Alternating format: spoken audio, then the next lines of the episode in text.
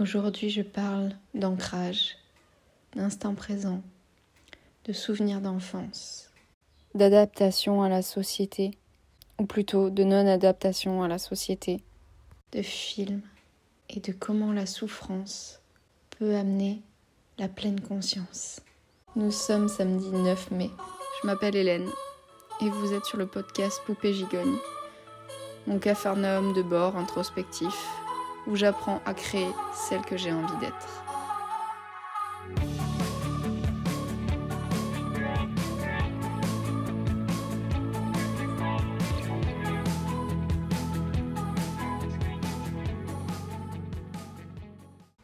Aujourd'hui, je me suis souvenue de quelque chose.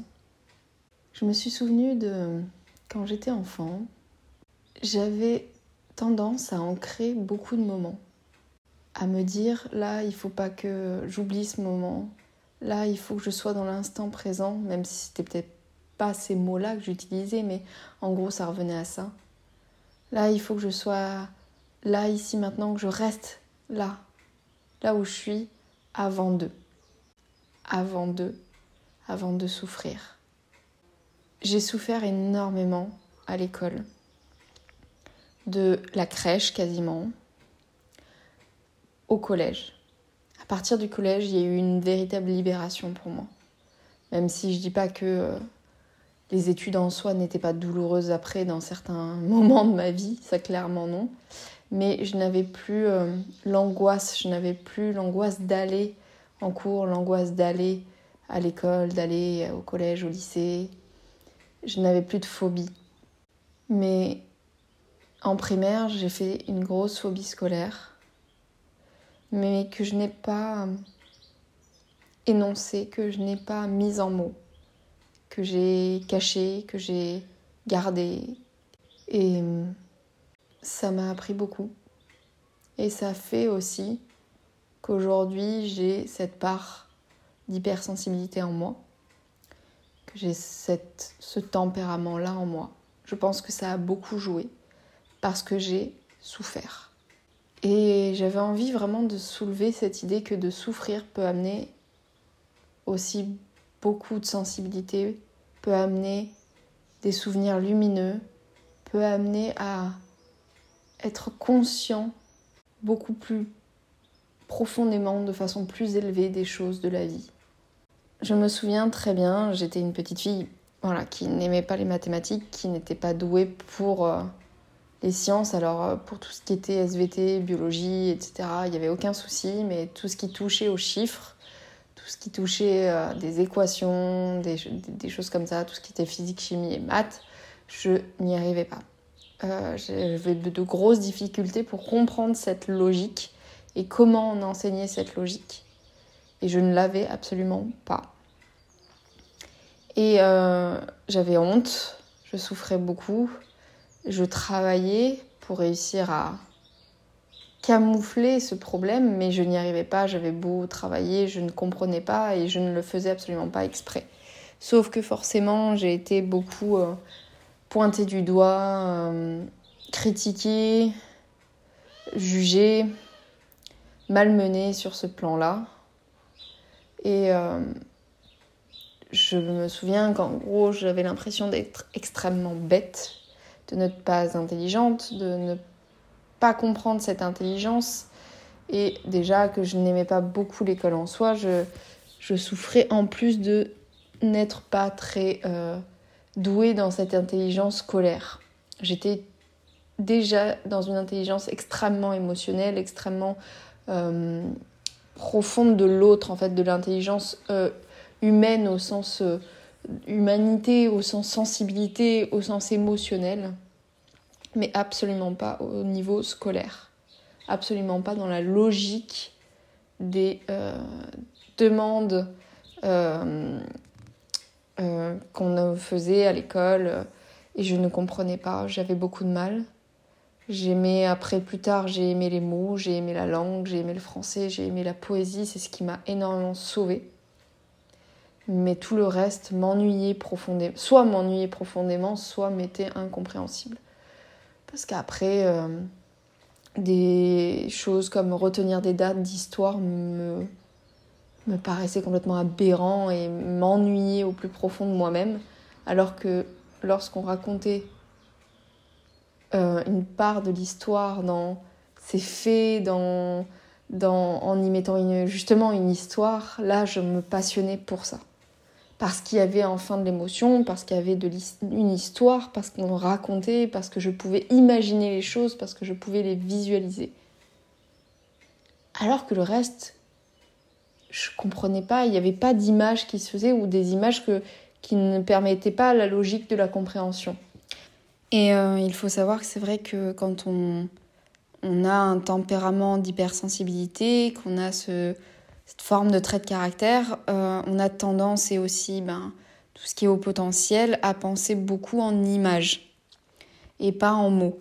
Et donc moi, si forcément dans ma tête se crée quasiment que des images. Et c'est pour ça que quand mes patients d'ailleurs euh, euh, viennent en consultation, je vois des films dans ma tête, c'est comme leurs histoires défilent dans ma tête et je peux imaginer énormément de choses. C'est ce qui fait aussi de nous des êtres assez créatifs.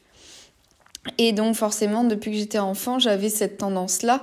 Et si, en fait, je me suis toujours dit que, je sais pas, est-ce que si je n'avais pas souffert scolairement parlant et même socialement, euh, même si euh, j'étais une petite fille qui allait énormément vers les autres. Par contre, je n'étais pas introvertie du tout. J'étais quelqu'un qui aimait tellement les autres que j'étais euh, toujours à aller vers les autres et pleine de joie de vivre malgré la souffrance, malgré le fait que je taisais mes peurs. J'étais toujours à, avoir cet élan vers les autres et à aller à la rencontre de l'autre. J'aimais rencontrer l'autre en fait.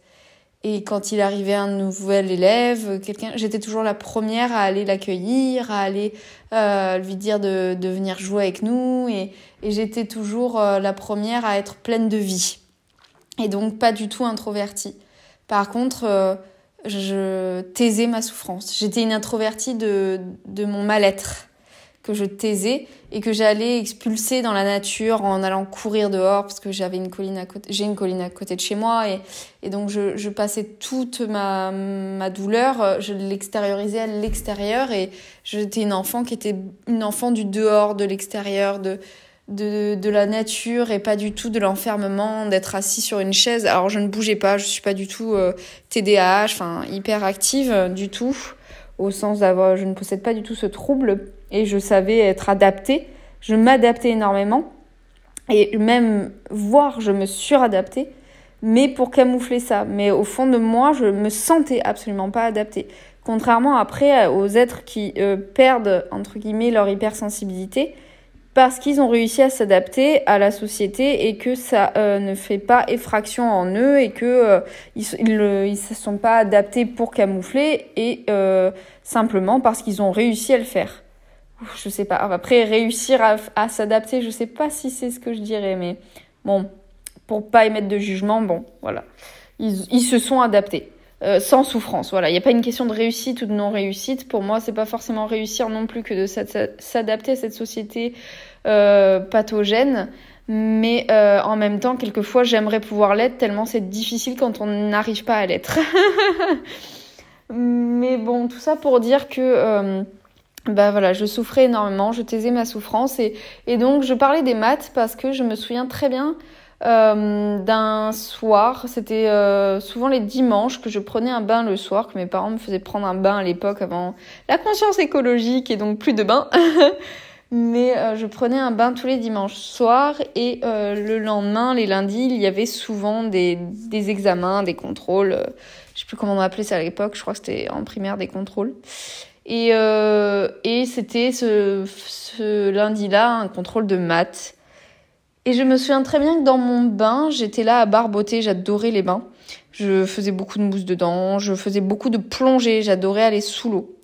Et je me souviens très bien de m'être dit, Hélène, il faut que tu, tu ancres ce moment. Et je me souviens que j'avais fermé les yeux très fort en disant, il faut que tu dragues, tu te souviennes de ce moment quand tu seras plus âgé. Essaye au lieu d'être dans euh, j'avais peur je stressais j'étais angoissée de ce contrôle comme tous les contrôles de de maths qui me mettaient une boule au ventre bah si bien hein, avec cette phobie scolaire je ne l'ai pas dit.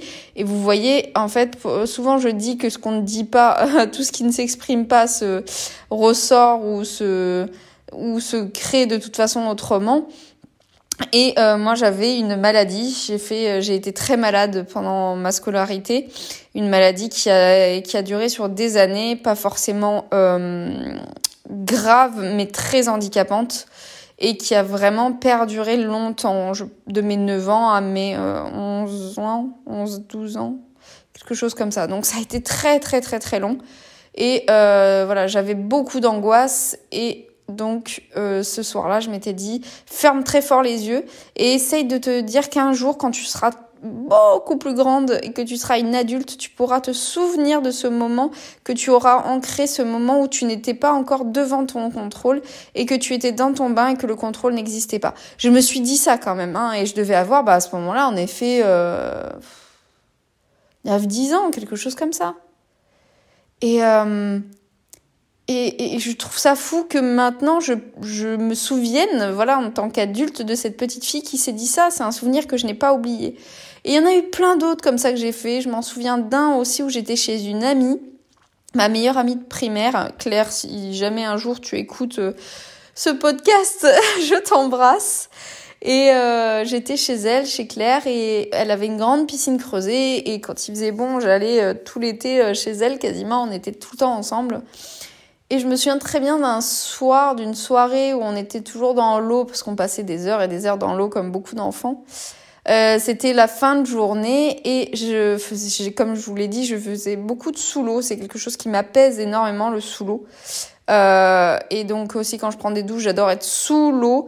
Euh, j'ai besoin voilà de, de ce moment, c'est vraiment, bah, il y a le retour au ventre maternel, mais c'est pour moi l'idée du ventre maternel, c'est aussi la protection. Justement, quand on, a du mal avec ce monde dans lequel on est, c'est quelque chose de très protecteur le sous l'eau, où en fait aussi j'ai l'impression que les sons qui peuvent m'envahir quelquefois quand on est hypersensible, donc hyperesthésique, qui m'agressent, tout ça, tout est étouffé. Et c'est un son très, euh, bah oui, euh, très euh, profond en fait le son quand on est sous l'eau. C'est c'est enveloppant c'est étouffé c'est c'est quelque chose de doux c'est quelque chose de, de, au niveau de l'eau euh, très apaisant. Et, et moi ça me canalise les pensées et ça m'apaise énormément. Et euh, et donc je faisais encore du sous l'eau euh, ce soir-là chez mon ami. Et en fait la lumière de du jour commençait à décliner et ça faisait euh, des milliers d'étincelles sur la surface de l'eau et tous les rayons euh, un peu chauds, pas du tout une lumière crue, une lumière très chaude, très douce de fin de journée, euh, percée sur, ce, sur cette surface d'eau. Et j'étais sous l'eau et je regardais ça, mais émerveillée, mais c'est un souvenir absolument splendide, magique. Euh, si vous avez écouté mon podcast, mon podcast sur les moments de grâce, ben, je pense que c'en était un d'ailleurs d'enfance ce moment-là, parce que c'était au-delà de l'émerveillement. Sauf que bon, j'avais pas encore les notions de transcendance, de choses comme ça, même s'il y avait des choses déjà en moi qui travaillaient beaucoup hein, sur le, côté spirituel euh, euh, des choses. Hein. J'étais une enfant très mature à ce niveau-là, avec des grands questionnements, avec des grandes pensées, des, idées euh, quand même assez particulières. Et, et donc ça, pour moi, je pense que c'était un moment de grâce d'enfance, en effet, plus que d'émerveillement encore. Et je me souviens, pareil, d'avoir ancré ce moment et de m'être dit la même chose. Je me disais souvent, peut-être qu'un jour, ton, quand tu seras une Hélène adulte, tu t'en souviendras. Et bah pareil, je m'en souviens. Et euh, je pense que déjà, finalement, je pratiquais des instants de pleine conscience euh, régulièrement, en fait, enfant, sans le savoir. Et c'est pour ça que des années après, adulte, euh, et vous pourrez bah, m'en entendre parler bah, dans mon retour d'expérience sur ma formation de méditation pleine conscience, hein, on y est bien. Eh ben j'ai redécouvert euh, que c'était une pratique en master 2, en M2 pour mon rapport de stage et mon mémoire et, euh, et ça fait forcément écho en moi de façon très très forte. Et euh, tout ça est relié également à un film qui est La légende de Bagger Vance et donc comme j'avais déjà cette aptitude à l'ancrage, à l'instant présent, à la pleine conscience, il y a eu un jour quand je suis partie... Alors je n'arrive plus à me souvenir si c'était pour la Guadeloupe ou la Martinique, je dirais la Guadeloupe, parce que je pense que j'étais vraiment très petite, donc j'avais 9 ans. C'était pour la Guadeloupe. Euh, oui, c'était la Guadeloupe, sûr. Et donc j'avais, euh, on avait donc 9 heures de vol pour aller en Guadeloupe. J'étais avec mes parents évidemment et on partait en vacances. Et en fait, euh, ils ont diffusé dans la nuit un film. Et je me souviens que l'avion entier quasiment dormait. Et moi, je n'arrivais pas à dormir. Je n'ai jamais pu dormir en avion. Et, euh, et le film, c'était La légende de Bagger Vance, qui a été fait, euh, réalisé par euh, Robert Redford, donc un acteur également. Et c'est avec Matt Damon, pour ceux qui ne connaissent pas, parce qu'il n'est pas forcément extrêmement connu. Et quand des gens le connaissent, je crie Alléluia. parce que moi, il m'a remué dans mes tripes. Donc il était avec Matt Damon, Charlize Theron et Will Smith sur un thème qui ne me passionnait absolument pas, hein, qui était le golf. Mais en fait, euh, le personnage de Will Smith est un ange gardien pour Matt Damon, qui est un ancien golfeur qui est parti à la guerre et qui est revenu traumatisé et qui n'arrive plus à jouer. Et tout le long, il cherche à retrouver son swing. Et en fait, euh, Will Smith est, vraiment euh, limite pas, pas réel en fait. Et il l'initie à, la pleine conscience justement, à, à regarder au-delà des choses, à ancrer l'instant présent. Et en fait, quand j'étais enfant, je me suis retrouvée subjuguée par ce film, que, dont je n'ai pas pu décrocher. Et euh, je n'ai eu de cesse en rentrant que de le chercher. Et je l'ai trouvé, je l'ai en DVD. C'est toujours actuellement euh, un de mes films préférés, préférés, préférés. Et déjà, encore une fois, ça faisait écho à 9 ans en moi, cette idée de pleine conscience. Et vous le verrez si vous regardez ce film, si vous ne l'avez pas vu, que vous trouverez très rapidement les moments où euh, justement il l'amène à cette pleine conscience et une très belle musique en plus à chaque fois de Rachel Portman qui passe en même temps. Et ces moments, je, je crois que chaque fois j'ai les larmes qui montent. Et euh, ça m'a parlé à 9 ans, ça, j'ai continué à être ça, mais sans trop savoir ce que c'était, sans trop comprendre. Et à mes en gros 23-24 ans, voilà, j'ai commencé bah, à découvrir ce qu'était la méditation pleine conscience, la MBSR, la mindfulness. Euh, et c'est là que je me suis dit, ah mais c'était donc ça. et là, j'ai refait tous les liens, tous ces réa réaccordés, tous ces... Euh, comment dire, liés. Euh, là, le film de Baggerven, ces moments que j'avais d'ancrage quand j'étais enfant, que je faisais intuitivement, euh, mon hypersensibilité qui est liée aussi à tout ça, et euh, les souvenirs de mais quand j'étais petite et que je manquerais en me disant tu t'en souviendras adulte. Et les moments de grâce compris aussi également. Et là, je me suis dit, waouh, ah, c'est dingue que j'avais déjà en moi cette notion si profonde de façon intuitive en étant enfant, que j'avais déjà voilà ça en moi et que ça m'a jamais quitté. Alors j'ai eu plus de mal peut-être même adulte, il a fallu que je me reforme à ça, même si je sais que c'est en moi, mais parce que euh, euh, d'autres peurs sont venues euh, ben, se greffer sur cette possibilité d'être dans l'instant T, parce que quand on devient adulte, avec les exigences de l'adaptation justement qu'on demande à la société sont tellement fortes, tellement présentes. Et je le pressentais déjà enfant parce que je disais à mes parents mais comment je trouverai un métier qui me passionne, qui me fera vibrer? En gros, je donnais pas le mot vibrer, mais je disais tout le temps j'ai peur de pas trouver le métier que j'aime. J'ai peur de pas réussir à m'épanouir en gros dans mon métier. J'ai peur de pas réussir à, payer les impôts, à payer mes papiers, à avoir assez d'argent. J'ai fait plein de peurs déjà parce que je pressentais que ça serait compliqué pour moi de m'adapter à cette société. Et donc, ben, possiblement, ça a fait aussi que j'ai été aussi une enfant très ancrée en me disant, il faut que je vive les moments. Il faut que je les vive de façon puissante. Vraiment, vraiment, il faut que je les ancre. Parce que ça va pas toujours être facile pour moi. Et je suis émue en fait de parler de ça. Je suis très souvent émue d'ailleurs dans mes podcasts. je le dis très souvent, mais je crois que ce podcast était fait pour ça, pour remuer mes émotions et pour les, voilà, pour les, pour les évacuer, les sortir, les énoncer. Et je suis émue parce que je repense vraiment à cette petite fille qui déjà avait cette conscience que ça serait pas simple et c'est toujours le cas. J'aime, j'ai toujours ma joie de vivre en moi, mais elle s'est beaucoup éteinte avec l'âge adulte, malheureusement, et pourtant elle est là et c'est encore ma recherche de comment réussir à être moi sans en m'adaptant sans être adapté. Je sais pas ceux qui comprendront euh, parce qu'ils sont comme moi comprendront. euh, c'est en gros bah, réussir à vivre sans être dans la comment dire euh, dans le besoin en étant quand même bah, en pouvant quand même euh, m'épanouir dans cette société tout en, étant, en restant moi aligné avec mes valeurs qui ne sont pas adaptées à ces sociétés. Et c'est encore un équilibre que je recherche, que je n'ai pas encore trouvé, qui arrive petit à petit, qui commence à émerger, je le sens. Et euh, ça me donne de l'espoir, ça me fait plaisir. C'est ce qui fait que j'arrive de plus en plus à reconnecter à ma joie de vivre parce que je me dis, je peux y arriver. Et donc en fait, elle s'était éteinte parce que j'avais peur de ne pas arriver à justement euh, être celle que je veux être dans ce monde-là.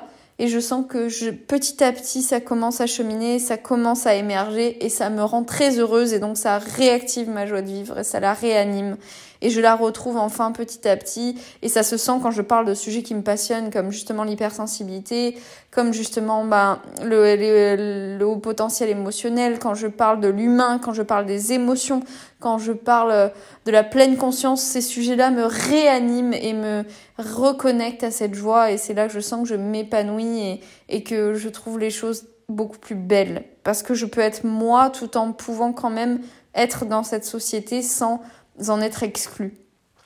Et c'est quelque chose de complexe. C'est pour ça que j'envoie un message de d'espoir aussi à travers ce podcast et aussi de soutien à toutes ces personnes qui m'écouteront et qui se sentent différentes et qui se sentent euh, dans un mal-être d'adaptation. J'ai envie de vous dire, ne cherchez surtout pas. En fait, votre mal-être vient aussi du fait que vous cherchez à tout prix à vous adapter et vous conformer absolument. En fait, le, bien-être viendra dans l'idée de euh, ne pas s'adapter à cette société, mais de réussir à, évoluer dedans en étant soi. Et euh, c'est pas une adaptation qu'il faut avoir du tout. C'est être vous, réussir à être vous en réussissant à évoluer dans euh, ce monde-là. Mais ne jamais chercher à vous adapter. En tout cas, pas comme vous l'entendez en essayant d'être vraiment rangé, euh, voilà, métro, boulot, dodo, euh, euh patron, euh, clôture blanche, mariage, enfant, machin, tout ça, tout cet univers-là très cadré qui fait tellement, qui angoisse tellement en fait souvent les gens atypiques, un petit peu, un petit peu en marge, un petit peu différents. Plus vous allez lutter contre vous-même et plus vous allez chercher à vous adapter, plus vous allez souffrir. Je peux vous le dire déjà parce que je, sors à peine de cette phase en fait. Ça fait à peine deux ans que je commence à en sortir. Et c'est ça fait depuis deux ans que je commence à cheminer très lentement vers un épanouissement qui me correspond beaucoup plus. Mais c'est long, je peux pas vous mentir, c'est long. Après d'autres y arrivent facilement, mais c'est pas la majorité. Mais ne perdez surtout pas espoir et surtout arrêtez de vous acharner à vous adapter. Vraiment. Je dis souvent que je fais ce podcast pour moi, mais euh, sachez-le, je le fais jamais en fait pour moi. Euh, je l'ai dit en disant je le fais pour moi parce que euh, au sens où j'avais peur qu'on me critique et j'en avais marre de ça et donc je me suis dit j'en ai marre, je vais le faire pour moi sans me dire qu'on peut me critiquer. Mais derrière le, cette idée, il y avait aussi bah au moins aussi si je le fais pour moi, j'aiderai aussi ceux qui ont besoin d'entendre ça. Je n'ai jamais je n'ai jamais pensé dans l'idée que ça soit que pour moi en fait. Ça c'est un truc qui m'est très étranger. J'ai besoin que ça puisse aider d'autres. Et, et, c'est vraiment euh, toute ma quête, en fait, entre guillemets, de, de, d'épanouissement, c'est comment je peux m'épanouir au maximum pour pouvoir ensuite épanouir les autres au maximum. Mon but est toujours ce même but, et depuis que je suis enfant. Et donc j'espère vraiment que mes podcasts pourront euh, aider ceux qui en ont besoin et, et, euh, et que ça pourra euh, décomplexer, déculpabiliser, soulager certaines personnes qui ressentent ce que je peux ressentir aussi. J'étais pas du tout partie pour un podcast aujourd'hui. Et je me suis dit, ça fait longtemps que j'en ai pas fait, mais je sais pas trop de quoi parler. Et à chaque fois que je me dis ça, l'intuition euh, vient et, et en fait, je parle avec mes tripes et j'adore ça. Je sais que je suis totalement sincère et, et vraie authentique dans ce podcast et ça c'est incroyable pour moi. Vous voyez, je me suis toujours interdit de le faire depuis longtemps parce que je me disais c'est pas dans la norme, c'est pas bien, on va me juger parce que j'ai des pensées particulières, parce que c'est pas la pensée euh, normale. Vous voyez, hein